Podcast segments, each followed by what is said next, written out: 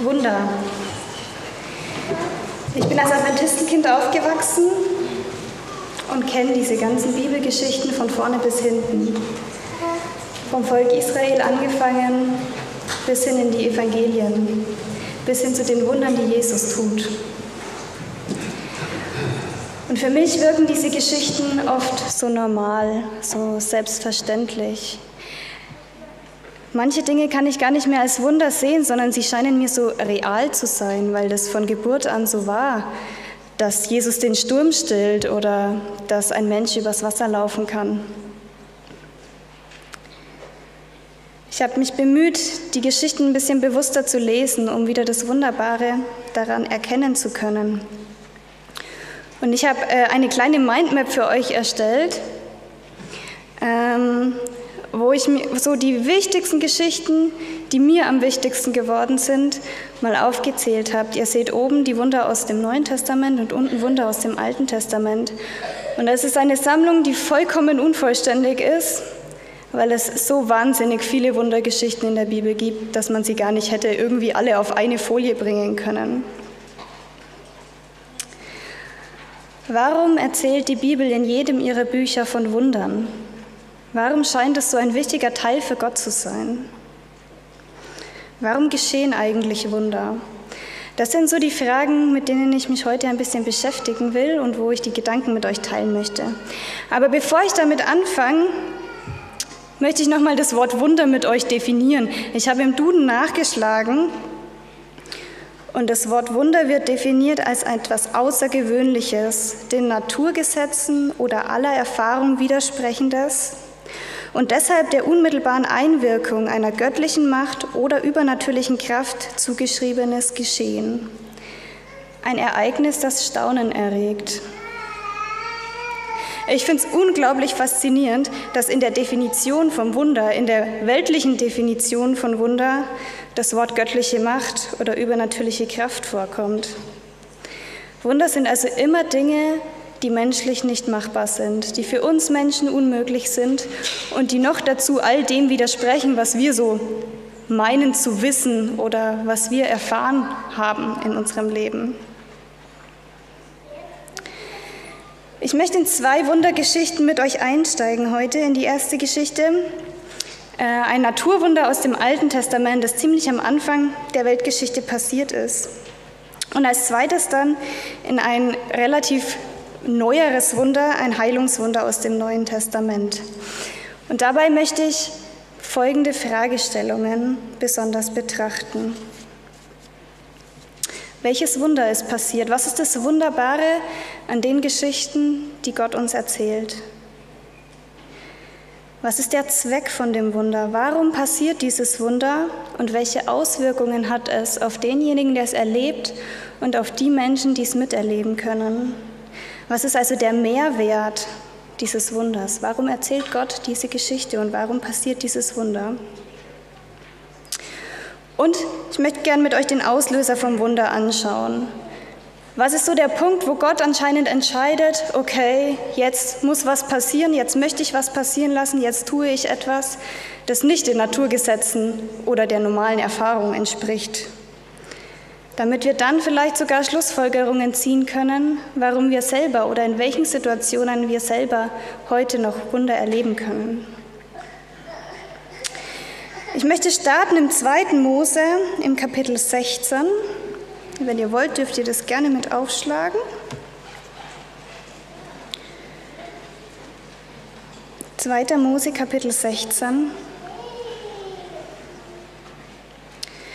Hier geht es um das Volk Israel, das von Gott aus Ägypten befreit worden ist und jetzt sich auf der Wüstenwanderung befindet. Und ich lese ab Vers 11 nach der Schlachterübersetzung. Und der Herr redete zu Mose und sprach, ich habe das Murren der Kinder Israels gehört. Sage ihnen, zur Abendzeit sollt ihr Fleisch zu essen haben und am Morgen mit Brot gesättigt werden. Und ihr sollt erkennen, dass ich, der Herr, euer Gott bin. Und es geschah, als es Abend war, da kamen Wachteln herauf und bedeckten das Lager. Und am Morgen lag der Tau um das Lager her. Und als der Tau aufgestiegen war, siehe, da lag etwas in der Wüste, rund und klein, so fein wie der Reif auf der Erde. Und als es die Kinder Israels sahen, da sprachen sie untereinander, was ist das? Denn sie wussten nicht, was es war. Mose aber sprach zu ihnen, dies ist das Brot, das euch der Herr zur Speise gegeben hat. Das ist aber der Befehl, den der Herr gegeben hat. Jeder soll davon sammeln, so viel er zum Essen benötigt. Einen Goma je Kopf, nach der Zahl eurer Seelen. Jeder nehme für die, die in seinem Zelt sind. Und die Kinder Israels machten es so und sammelten, der eine viel, der andere wenig. Als man es aber dann mit dem Goma maß, da hatte der, welcher viel gesammelt hatte, keinen Überfluss, und der, welcher wenig gesammelt hatte, hatte keinen Mangel, sondern jeder hatte für sich gesammelt, so viel er zum Essen brauchte. Das ist eine ziemlich bekannte Geschichte aus der Bibel. Und das Volk, sollte man meinen, hat ja schon viele Wunder erlebt und wussten doch, dass Gott für sie sorgt. Sie haben erlebt, dass äh, Gott die Ägypter vernichtet hat und ihnen das Meer geteilt hat. Und trotzdem scheinen sie ein weiteres Wunder zu brauchen. Ich finde es total faszinierend, dass Gott hier nicht nur ein Wunder tut und sie satt macht, weil das war eigentlich ihr Grundbedürfnis. Deswegen hatten sie geklagt und gejammert und gemurrt und Mose Vorwürfe gemacht. Aber dieses Wunder enthält so viele Details. Es regnet Brot vom Himmel. Und dem ist noch nicht genug, sondern es gibt auch noch Fleisch am Abend zu essen. Es gibt Wachteln, die sie schlachten können. Jeder sammelt, was er denkt, dass er braucht, und am Ende hat doch jeder wirklich genau das, was er braucht. Die, die zu viel gesammelt hatten, hatten nicht zu viel, und die, die vielleicht etwas zu wenig gesammelt hatten, hatten nicht zu wenig. Wenn so viele Details geschehen und wenn von so vielen Details berichtet wird, ist es schwer, das Wunder jemandem anders zuzuschreiben, außer Gott. Es ist schwer zu leugnen, dass hier ein Wunder passiert ist, denn wann schon liegt Brot auf der Erde am Morgen. Was der Zweck des Wunders? Was berichtet uns die Bibel, warum das Wunder passiert? Ich habe nicht die ganze Geschichte gelesen, weil es äh, ziemlich lang ist, aber ihr könnt es gerne zu Hause nochmal machen. In Vers 7 und aber auch in Vers 12 wird davon gesprochen, dass die Kinder Israels erkennen sollen, wie herrlich der Herr ist. Sie sollen erkennen, dass er derjenige ist, der für sie sorgt, der für sie da ist. Gott möchte das Bedürfnis nach Hunger stillen, damit sein Volk erkennt, dass er für sie sorgt, obwohl sie es ja eigentlich schon wissen müssten. Aber trotzdem, er gibt ihnen nochmal die Chance, es zu erleben. Das ist der Mehrwert hier in diesem Wunder. Was ist der Auslöser? Die Israeliten haben Hunger. Und irgendwie können sie sich anscheinend kein Essen beschaffen. Sie waren in der Wüste, sie waren ziemlich viele Leute. Und es war anscheinend nicht genug Essen da. Also murren sie und klagen sie, klagen vor allem Mose und Aaron an. Und dann entscheidet Gott einzugreifen, denn er hat seinem Volk versprochen, für sie zu sorgen. Er entscheidet sich für ein aktives und sichtbares Eingreifen, dass das Volk nicht mehr leugnen kann, dass Gott hier ist und dass, es, dass er für sie sorgt. Das Volk kann sich selber nicht helfen. Es muss Gott vertrauen und Gott wird diesem Vertrauen gerecht oder diesem Vertrauen, das leider nicht da ist. Das waren so die ersten Gedanken zu diesem Wunder und ich möchte jetzt gleich in das zweite Wunder mit euch einsteigen und wir werden nachher einfach nochmal die beiden Wunder äh, nebeneinander betrachten. Das zweite Wunder findet ihr in Lukas 5 ab Vers 17.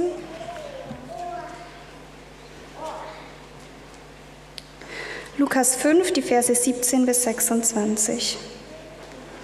Und es begab sich an einem Tag, dass er lehrte. Und es saßen Pharisäer da und Gesetzeslehrer, die aus allen Dörfern von Galiläa und Judäa kamen und von Jerusalem. Und die Kraft des Herrn war da, um sie zu heilen. Und siehe, Männer trugen auf einer Liegematte einen Menschen, der gelähmt war. Und sie versuchten, ihn hineinzubringen und vor ihn zu legen. Und da sie wegen der Menge keine Möglichkeit fanden, ihn hineinzubringen, stiegen sie auf das Dach und ließen ihn mit der Liegematte durch die Ziegel hinunter in die Mitte vor Jesus. Und als er ihren Glauben sah, sprach er zu ihm, Mensch, deine Sünden sind dir vergeben. Und die Schriftgelehrten und Pharisäer fingen an, sich Gedanken zu machen und sprachen, Wer ist dieser, der solche Lästerungen ausspricht? Wer kann Sünden vergeben als nur Gott allein? Da aber Jesus ihre Gedanken erkannte, antwortete er und sprach zu ihnen, was denkt ihr in eurem Herzen? Was ist leichter zu sagen, deine Sünden sind dir vergeben, oder zu sagen, steh auf und geh umher? Damit ihr aber wisst, dass der Sohn des Menschen Vollmacht hat, auf Erden Sünden zu vergeben, sprach er zu dem Gelähmten, ich sage dir, steh auf, nimm deine Liegematte und geh heim. Und sofort stand er auf vor ihren Augen, nahm sein Lager, ging heim und pries Gott.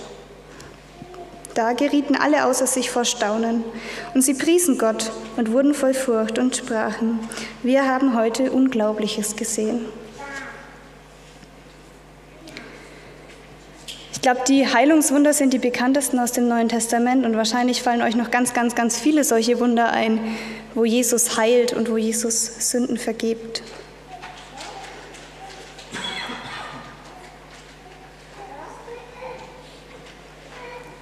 Heilung wird hier als etwas Ganzheitliches beschrieben. Es geht nicht nur darum, den Gelähmten körperlich wieder gesund zu machen, sondern das, was Jesus noch zuvor tut, ist, dass er ihm seine Sünden vergibt.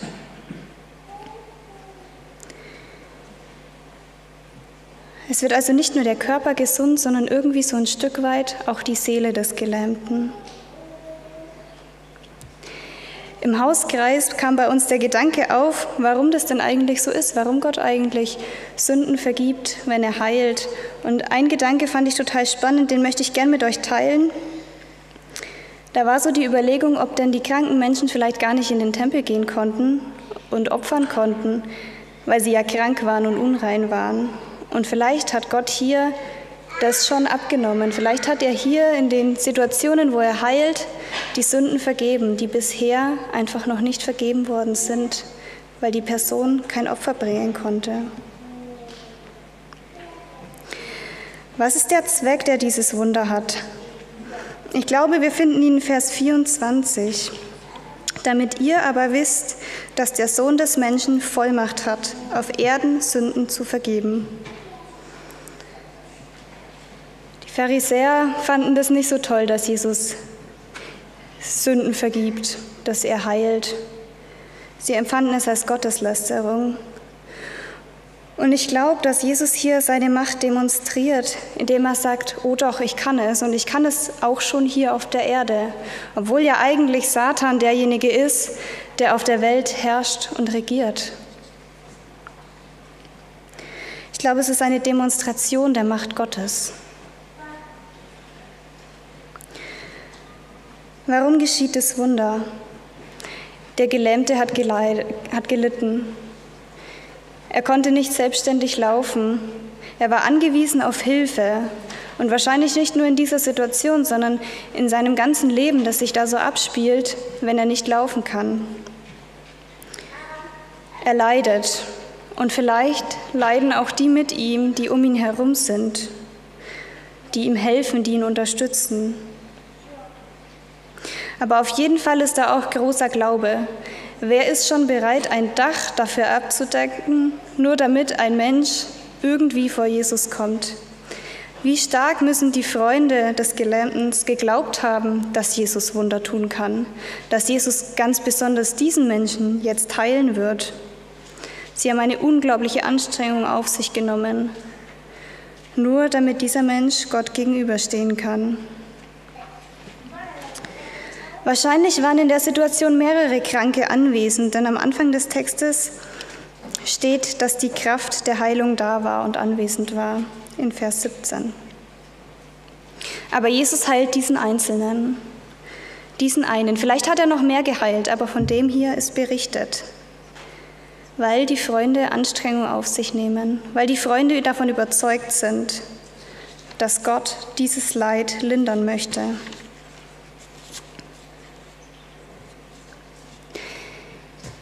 Zwei Geschichten aus zwei völlig verschiedenen Zeitepochen. Manna in der Wüste beim Volk Israel, das vom Himmel fällt, und dann zur Zeit Jesu Leid eines einzelnen Menschen, das gelindert wird. Lasst uns den Zweck von den beiden Wundern vergleichen. Bei Manna war es, dass die Menschen erkennen können, dass Gott herrlich ist, dass er da ist für sie. Sie sollen erkennen, wer ihr Gott ist und wie groß ihr Gott ist. Gott bringt einen Beweis dafür, dass man ihm vertrauen kann. Seine Allmacht soll sichtbar werden. Und genauso ist es auch bei dem Gelähmten, den Jesus heilt. Er beweist, dass er schon auf der Erde, schon in Menschengestalt die Kraft und die Macht hat, Sünden zu vergeben, Leid zu lindern. Ich glaube, nicht vernachlässigen dürfen wir auch die persönliche Begegnung, die dieser Gelähmte mit Jesus hatte. In Vers 25 lesen wir, dass sobald er aufgestanden ist, er Gott aus vollem Herzen lobt. Wir haben keine Informationen über das Leben, das er zuvor gelebt hat, seit wann er gelähmt ist, ob das schon immer ist, ob er einen Unfall hatte. Und wir haben auch keine Informationen darüber, wie sein Leben weitergeht. Und trotzdem wissen wir, dass Jesus ihn hier körperlich gesund macht. Er ändert die Rahmenbedingungen des Lebens von dem Gelähmten. Jetzt kann er laufen, jetzt ist er nicht mehr so viel auf Hilfe angewiesen. Er kann seine Arbeit vielleicht selbstständig verrichten. Er kann sich selber um sich kümmern und vielleicht kann er sich jetzt auch um andere kümmern. Gott hat eingegriffen und der Mensch ist etwas unabhängiger von anderen Menschen. Ich glaube, dass uns solche Erinnerungen an diese Erfahrungen prägen, dass sie oft innerliche Veränderung bringen, nicht nur die äußere, körperliche, sondern dass es was in uns macht, wenn wir, wenn wir jemanden so erleben, der uns gegenübersteht und der dafür sorgt, dass die Rahmenbedingungen unseres Lebens besser werden. Vielleicht ist es Dankbarkeit, vielleicht ist es Zufriedenheit, vielleicht ist es eine Haltungsänderung, Vielleicht geht er jetzt anders durchs Leben. Und ich bin davon überzeugt, dass jemand, der, von, der Jesus persönlich gegenübersteht und von ihm geheilt wird, auf jeden Fall auch zu tieferem Glauben findet. Warum lässt Gott Wunder geschehen? Die Wunder, die wir jetzt gerade betrachtet haben, da geht es um Existenzsicherung. Es geht darum, dass das Volk Hunger hat und sein eigenes Bedürfnis in dem Fall nicht erfüllen kann. Jesus zeigt, wir können uns da auf ihn verlassen, dass er derjenige ist, der unsere Grundbedürfnisse erfüllt. So auch bei dem Gelähmten, der mit Sicherheit Nachteile in seinem Leben hatte. Die Freunde vertrauen Jesus und der Gelähmte vertraut Jesus. Sie sind bereit, viel dafür aufzuwenden. In beiden Geschichten sind die Personen irgendwie machtlos. Sie können selber die Rahmenbedingungen nicht ändern. Wie hätten die denn in der Wüste Essen kriegen sollen? Sie hätten nicht dafür sorgen können. Und auch der Gelähmte, wie soll er sich selber helfen? Er kann zwar irgendwie versuchen, zufrieden mit sich zu sein und das anzunehmen, dass er jetzt gelähmt ist, aber die Rahmenbedingung bleibt.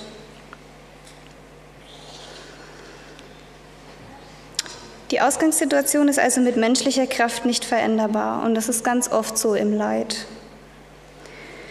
Meine Überzeugung ist, dass Gott Wunder niemals grundlos tut, sondern dass Gott Gründe hat für seine Wunder. Wenn sie keine Veränderung in meinem Leben oder in dem Leben anderer hervorrufen, wenn keiner erkennt, dass Gott derjenige ist, der hier handelt, kann er weder seine Herrlichkeit noch seine Allmacht zeigen und beweisen. Wem schreibt die Welt Wunder zu? Wie oft hören wir den Satz, ach, das war doch nur Zufall?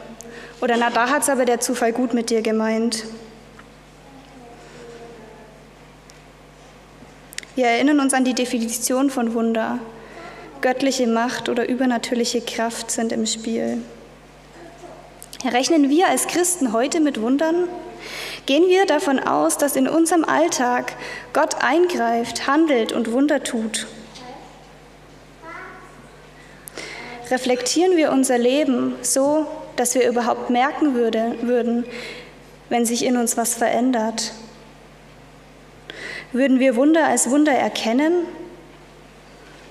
Erkennen wir ihre Auswirkungen und schreiben wir die Auswirkungen des Wunders dann auch Gott zu?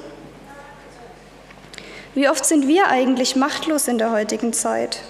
Wie oft kommt es vor, dass wir unsere Umstände und unsere Rahmenbedingungen nicht ändern können? Wir treffen Vorsorge, schließen Versicherungen ab, begeben uns ungern in unkontrollierbare Situationen. Wenn ich Pläne mache, habe ich meistens nicht nur Plan A, sondern auf jeden Fall noch einen Plan B, vielleicht sogar noch einen Plan C und Plan D. Wir sind so privilegiert hier in unserer Gesellschaft, dass wir nur super selten machtlos sind. Wir sind kaum irgendwelchen Naturgewalten ausgesetzt. Es gibt eine hervorragende Medizin und ich glaube behaupten zu können, wir dürfen ein sehr unabhängiges Leben führen. Gott tut Wunder, wenn sie notwendig sind für ihn wenn er glaubt, dass die Auswirkungen notwendig sind? Gibt es die Notwendigkeit in meinem Leben, dass Gott Wunder tut? Bin ich bereit, Kontrolle abzugeben? Bin ich bereit, mich abhängig zu machen von Gott? Versteht mich nicht falsch, auch ich habe den Wunsch, dass Gott eingreift in mein Leben. Aber er schenkt mir ja auch die Fähigkeit, Dinge selber zu kontrollieren es gibt Dinge, da denke ich mir, ach, das kriege ich schon hin. Hoffentlich werden jetzt diese Pläne nicht durchkreuzt. Vielleicht würde aber Gott gerne genau diese Pläne durchkreuzen. Bin ich da dann bereit, die Kontrolle abzugeben, zu sagen, ja Gott, mach mal du? Geben wir Gott überhaupt die Möglichkeit, Wunder zu tun in unserem Leben, so wie damals? Ich weiß, es sind sehr herausfordernde und vielleicht auch kritische Worte. Und natürlich ist es bei jedem von uns persönlich anders. Und natürlich gibt es auch Situationen, in denen wir sehr wohl machtlos sind, in denen wir keine Kontrolle haben. Krankheit, Tod, Leid. Und trotzdem möchte ich die Gedanken einfach mal so stehen lassen. Meine Überzeugung ist, dass Gott heute noch Wunder tut. Und ich möchte ein paar positive Gedanken anschließen, was es für Wunder in der heutigen Zeit gibt, die wir tagtäglich erleben dürfen. Alleine, dass wir in so einer privilegierten Gesellschaft leben, wo es eben Medizin, Unabhängigkeit, Freiheit gibt, ist, glaube ich, ein großes Wunder, das nicht jeder Mensch auf dieser Erde erleben darf. Dass wir Essen haben, dass wir gesund sein dürfen. Gott ist der Lebensschenker. Aus dem Nichts schafft er es, Menschen zu machen. Und ich glaube, jetzt gerade im Frühling können wir sehr dankbar sein und es gut sehen, dass aus so tristen Dingen unglaublich Schönes entstehen kann. Ich glaube, es ist ein Wunder, dass jedes Jahr im Frühling die Knospen neu kommen ich glaube, es ist ein Wunder, wie der Paddy schon in der Kindergeschichte erzählt hat, dass wir hier sind, dass Gott sich entschieden hat, uns persönlich hier haben zu wollen auf dieser Welt. Gott ist bereit, an uns festzuhalten, egal wie viele Fehler wir machen. Auch das ist was, was es bei den Menschen nur selten gibt. Und das größte Wunder ist, glaube ich, dass er entschieden hat, ans Kreuz zu gehen, um für uns zu sterben All das sind Dinge, die wir als Menschen nicht hervorbringen können, die für uns nicht schaffbar sind, wo es definitiv ein göttliches Eingreifen braucht. Ich habe euch vorhin erzählt, dass ich gern auch noch ein zweites Wunder erzählen würde, das ich in meinem Leben mit Gott erleben durfte. Und das werde ich jetzt dann auch machen. Aber zuvor möchte ich diese positiven Gedanken, die Wunder, die wir heute erleben, nochmal bestärken. Die Band hat ein Lied für uns vorbereitet bei dem es genau darum geht. Und ihr dürft dieses Lied gerne als Versprechen von Gott an euch wahrnehmen. Versucht es zu genießen, versucht auf den Text zu achten. Ich glaube, da können wir noch mal gut mitfühlen, was dann die Dinge sind, die Gott für uns tun mag. Was wird dein Wunder sein? Während Corona war ich auf Mallorca mit einer Freundin wandern. Wir hatten Vollgepäck dabei, wir haben unser Zelt dabei gehabt, haben im Zelt geschlafen und mussten auch ziemlich viel Wasser mittragen, weil wir nie wussten, wo gibt es das nächste Wasser. Wir waren fernab von Städten, wir waren im Gebirge unterwegs, ganz an der Nordküste von, auf Mallorca. Wir sind gewandert und hatten auch einen Wanderführer, eine Wanderkarte und wir hatten schon zwei oder drei Tage hinter uns. Und dann kam der Tag, an dem der Wanderführer gesagt hat, der Weg ist, hat diesmal keine Markierungen, es gibt keine Schilder. Ihr müsst einfach den Steinmännchen folgen. Ihr kennt bestimmt Steinmännchen. Unten große Steine und sie sind aufgetürmt, werden immer kleiner. Jetzt könnt ihr euch vorstellen, dass natürlich das auch Kindern besonders Spaß macht, Steinmännchen am Wegesrand zu positionieren und zu bauen, was natürlich dann ein bisschen kritisch ist, wenn sie doch mir den Weg vorgeben sollten. Wir lagen gut in der Zeit, dachten, das ist alles in Ordnung. Und irgendwann hatten wir so das Gefühl, ach, wir sind uns gar nicht sicher, ob wir überhaupt in die richtige Richtung laufen. Wir hatten schon ewig keine Markierung mehr gesehen. Auch die Steinmännchen waren manchmal an verschiedenen Wegkreuzungen. Und es war wirklich schwierig zu gucken, wo ist mein Weg. Wir, haben uns dafür, wir wussten auch nicht mehr, wo wir auf der Karte sind, weil Wege nicht eingezeichnet waren oder viele Wege nicht eingezeichnet waren. Und die Beschreibung im Wanderführer hat nicht mehr zu dem Weg gepasst, den wir gelaufen sind. Wir haben uns dafür entschieden, das Handy auszupacken. Das haben wir sonst eigentlich nicht gemacht, sondern wollten das gerne ohne Handy machen. Aber natürlich gab es keinen Internetempfang. Aber das GPS hat funktioniert und ich konnte sehen, dass unser Zielort nur noch zweieinhalb Kilometer entfernt war. Meine Freundin hatte einen Höhenmesser dabei der hat uns aber gesagt, wir sind viel zu hoch, wir sind viel zu weit bergauf gelaufen, wir sind zu weit oben. Eigentlich gab es nur einen Weg, der schien in die richtige Richtung zu führen, für den haben wir uns entschieden und sind weitergelaufen. Irgendwann kamen wir an den Punkt, dass wir Meer gesehen haben. Wir waren auf einer Insel und haben das Meer gesehen, aber irgendwie war das Meer auf der falschen Seite. Es hätte eigentlich links von uns sein müssen und wir haben es aber rechts vor uns gesehen. Zum Umdrehen war es sowieso zu spät und es gab nur diesen einen Weg. Der hat sich in Serpentinen den Berg runtergeschlängelt. Für den hatten wir uns entschieden, weil es bergab ging und wir mussten ja weiter runter. Ja, also sind wir weitergelaufen. Links und rechts Berge und Steine und dann unser Weg. Es war dann wahrscheinlich so 15 Uhr. Wollten wir eigentlich schon längst angekommen sein, weil wir wollten gern immer den Nachmittag auch noch ein bisschen genießen, ohne zu wandern. Dann wir, sind wir an so einer kleinen Hütte mit Veranda vorbeigekommen und haben tatsächlich überlegt, ob wir dort einfach schlafen sollen. Es wäre Hausfriedensbruch ge gewesen, dem waren wir uns bewusst, aber es gab keine Möglichkeit, unser Zelt aufzubauen, weil es total steinig war. Wir haben uns entschieden, weiterzugehen, weil es ja erst 15 Uhr war und wir schon auch noch ein bisschen Zeit hatten. Und wir gingen diesen Weg weiter und weiter und er schien niemals aufzuhören. Er schien immer genau gleich zu bleiben. Irgendwann haben wir dann schon von weitem eine, ein großes Anwesen gesehen mit Obstplantagen. Und wir haben uns gefreut, ja, lieber Gott, danke, das ist jetzt da, wo wir dann vielleicht wieder wissen, wo wir sind. Wir waren an dem Herrenhaus, haben geklopft, geklingelt, kein Mensch weit und breit. Wir haben uns dann unter einen Olivenbaum gesetzt auf dieser Plantage und haben Pause gemacht, haben noch mal was gegessen. Mittlerweile war es wahrscheinlich so 17.30 Uhr. Und haben dann entschieden, wir bauen jetzt hier unser Zelt auf, wenn Gott uns kein Zeichen gibt. Wir haben gebetet und haben gesagt, lieber Gott, irgendwas musst du tun. Hier ist der einzige Ort auf dieser Plantage, die definitiv Privatbesitz ist, aber hier ist der Boden weich und wir können unser Zelt aufbauen. Dann kam ein Traktor mit drei alten Männern, wo auch immer die herkamen, weil wir haben sie nicht gehört, vielleicht irgendwie aus dem Gartengrundstück oder was weiß ich. Und wir hielten sie an, sie waren sichtlich verwirrt, was wir denn da eigentlich tun. Zwei junge Frauen mit riesen Rucksäcken, anscheinend ja auf Privatbesitz. Und wir hielten sie an und versuchten sie zu fragen, wo wir denn sind und wo denn der Weg hingeht. Ja, es war leider nicht so einfach, denn sie sprachen weder Deutsch noch Englisch, sondern nur sehr Spanisch, aber mit großem Dialekt, sodass ich mit meinen italienischen und französischen Kenntnissen auch nicht weitergekommen bin.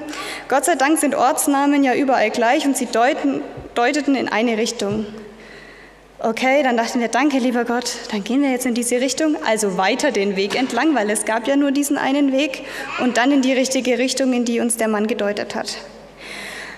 Also wir wieder weitergelaufen, standen wir unten am Ende vom Weg an einer Hauptstraße, aber zwischen uns und der Hauptstraße war ein riesiges Tor, ungefähr zwei Meter hoch, verschlossen, uns blieb nichts anderes übrig, als irgendwie unsere 20 Kilogramm schweren Rucksäcke abzusetzen und irgendwie über dieses Tor zu hieven und dann selber drüber zu klettern, was sich übrigens sehr komisch anfühlt als Christ, wenn man ja versucht, die Dinge richtig zu machen und dann plötzlich feststellt, dass man seit ungefähr fünf Stunden irgendwie hier, ja, wo unterwegs ist, wo man gar nicht sein darf. Naja, auf jeden Fall mittlerweile wurde es dunkel. Wir gingen die Hauptstraße entlang, die in die Richtung führte, wo der Mann uns gezeigt hat. Und es wurde dunkler und dunkler. Wir packten unsere Stirnlampen aus, weil es einfach sehr gefährlich war. Ihr könnt euch vorstellen, Gebirgsstraße, links und rechts Gebirge und diese Straße, die sich in Kurven irgendwie durchschlängelt. Wir am Wegesrand, ganz links im Gänsemarsch. Irgendwann haben wir beschlossen, okay, so geht's nicht, es ist viel zu gefährlich. Wir versuchen irgendwie uns ein Taxi zu bestellen. Natürlich immer noch kein Internetempfang, Taxinummer wussten wir nicht. Ich habe irgendwann dann meine Mama erreicht, die verzweifelt versucht hat, aus Deutschland übers Internet irgendwelche Taxinummern aus Mallorca herauszufinden, was sehr schwierig schien, weil es irgendwie überörtliche und örtliche Taxis gibt und das anscheinend nicht so leicht ist. Und in dem Moment sagte meine Freundin, sie hält jetzt das nächste Auto an, das kommt, wir brauchen Hilfe. Und die Autos fuhren an uns vorbei, wir versuchten sie anzuhalten, keine Chance, denn auch für die Autos war es unglaublich gefährlich anzuhalten, weil es ja eine kurvenreiche Straße war, die sehr eng war und sie mit Sicherheit Angst haben mussten, dass das nächste Auto, das von hinten kommt, in sie reinfährt. Und dann hielt ein Auto an und eine Frau kurbelte ihr Fenster runter und sprach uns auf Deutsch an. Wir waren auf Mallorca. Wir hatten vorher nie Menschen getroffen in den Bergen, die Deutsch gesprochen haben, wenn überhaupt Englisch. Und sie fragte, ob sie uns helfen könne und stellte dann fest, dass es für sie ganz schön gefährlich hier ist. Stieg aus, lud unsere Rucksäcke ein und sagte, jetzt kommt erst mal mit ins Auto, wir fahren ein bisschen weiter. Und wir ließen uns darauf ein, wir hatten eh keine andere Wahl. Sie fuhr aber logischerweise in die falsche Richtung, weil das waren die einzigen Autos, die wir anhalten konnten, die uns entgegenkamen. Und dann sagte sie, wisst ihr was, jetzt macht euch mal keine Sorgen, ich bringe euch in den nächsten Ort in die Jugendherberge. Der nächste Ort ist Palma. Und wir waren völlig verwirrt. Palma, das kann überhaupt nicht sein, weil von Palma aus sind wir gestartet drei Tage zuvor. Und es war am anderen Ende der Insel. Wir waren doch mittlerweile an der Nordküste und Palma ist doch ganz im Süden der Insel. Dann hat es plötzlich Klick gemacht. Wir waren an der Stelle der Insel angekommen, wo die Insel nicht so breit ist wie das Stück, wo wir am Anfang überwunden hatten, sondern ganz schmal ist. Deswegen hatten wir auch das Meer auf der falschen Seite gesehen, weil wir nicht das Nordmeer gesehen haben, sondern das Südmeer gesehen haben. Unsere Wanderkarte hatte aber eine so kleine Übersetzung, dass wir das überhaupt gar nicht wissen konnten, dass die Insel da so schmal ist, weil so viel war gar nicht drauf. Und die Frau brachte uns in die Jugendherberge und wir konnten dort eine Nacht übernachten, duschen, hatten ein Bett und wir waren völlig fertig. Ich glaube, wir waren ungefähr um Mitternacht in dieser Jugendherberge, die nur fünf Kilometer entfernt war. Und dachten, okay, dann starten wir am nächsten Tag zum anderen Ort, wo wir weiterlaufen wollten.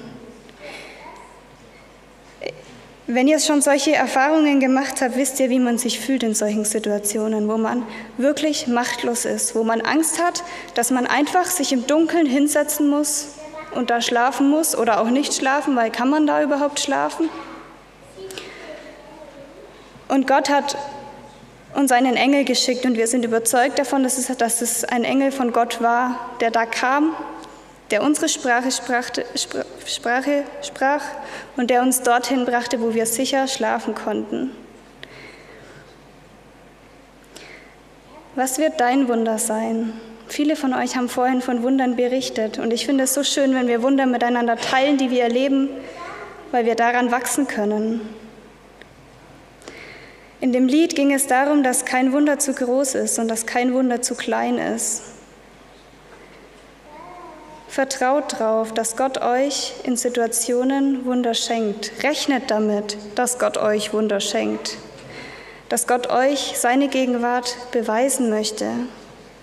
Dass er da ist für euch. Und vielleicht muss man sich manchmal auch erst ein bisschen dazu überwinden, Kontrolle abzugeben, sich in Situationen begeben, wo man vielleicht abhängig ist. Aber dann können wir unseren großen Gott erfahren. Und das wünsche ich euch. Und wenn ihr heute Nachmittag rausgeht, ich glaube, es gibt ja Menschen, die gehen spazieren, schaut doch mal auf die Wunder der Schöpfung, auf das, was Gott uns schenkt, um uns daran zu erinnern, wer er ist und dass er da ist. Und dann vertraut drauf, wenn ihr noch kein Wunder erlebt habt, das euch an Gott hält, dass es auch ihr noch erleben werdet.